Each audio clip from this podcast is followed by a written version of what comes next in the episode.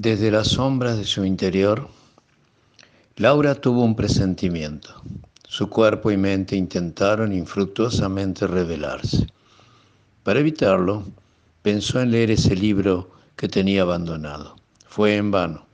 Ubicada en su sillón preferido, las luces del ventanal hacían resaltar sus dulces rasgos y la abundante cabellera blanca. Sin saber cómo ni de dónde, llegó a sus oídos los acordes de la sexta sinfonía de Beethoven. La melodía le impidió aún más concentrarse en la lectura. Extrañas sensaciones vividas venían a su memoria. Parecían materializarse en la atmósfera creada por la música. El sonido del oboe le hizo evocar el despertar de aquel primer amor.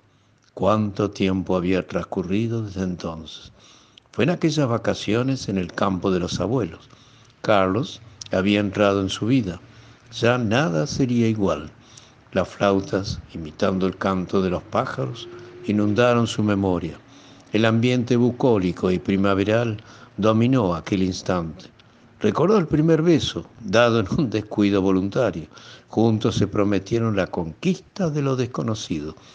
Los sonidos que llegaban le transmitían el murmullo del agua de ese imaginario río que una vez se habían prometido transitar. A la propuesta de las cuerdas respondieron los fagots y las flautas. Parecía que toda la orquesta explotaría de júbilo. En ese instante, y muy cerca suyo, creyó sentir su presencia. Como flashes de luz, hermosos recuerdos vinieron a su memoria. Imprevistamente, un cambio de tempo y tonalidad en la melodía la transportó en una fuerte e incontenible angustia. Sí, la angustia tremenda de haberlo visto partir para siempre.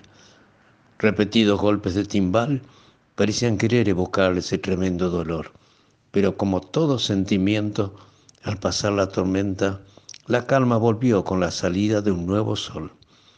Al escuchar los violines interpretar la melodía central, fue como si toda la orquesta hubiese convertido tanto sufrimiento en una apacible tranquilidad. Cuando finalizó el último acorde, descubrió que la música le había transportado a un mundo que solo a ella pertenecía. La pastoral concluyó con la misma calma con que comenzó.